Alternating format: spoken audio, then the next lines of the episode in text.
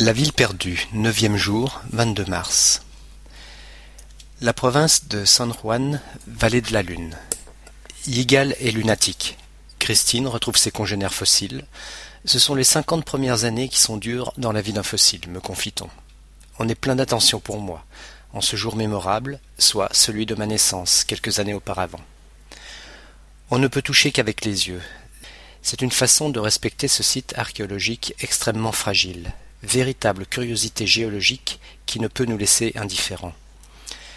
Dans le cycle éternel de la vie et de la mort, les forces orogéniques ont engendré un paradis minéral, ou est-ce un enfer, de roches tourmentées. Sous l'effet des mouvements tectoniques et du long processus de l'érosion éolienne, une terre d'immobilité et de poussière est née.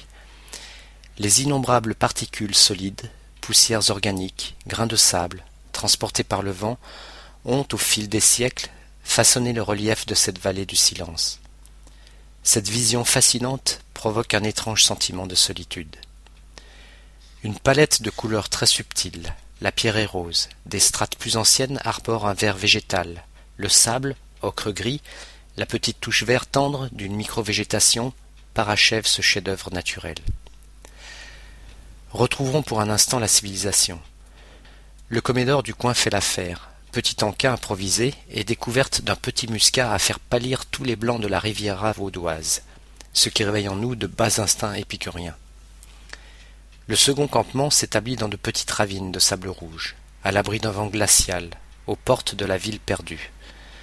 Ce soir-là, le froid gagnera un membre du groupe. Yigal en effet entame une grève de la faim jusqu'au lendemain. Dommage, il avait la permission de mastiquer sur mon âge jusqu'à minuit tapant.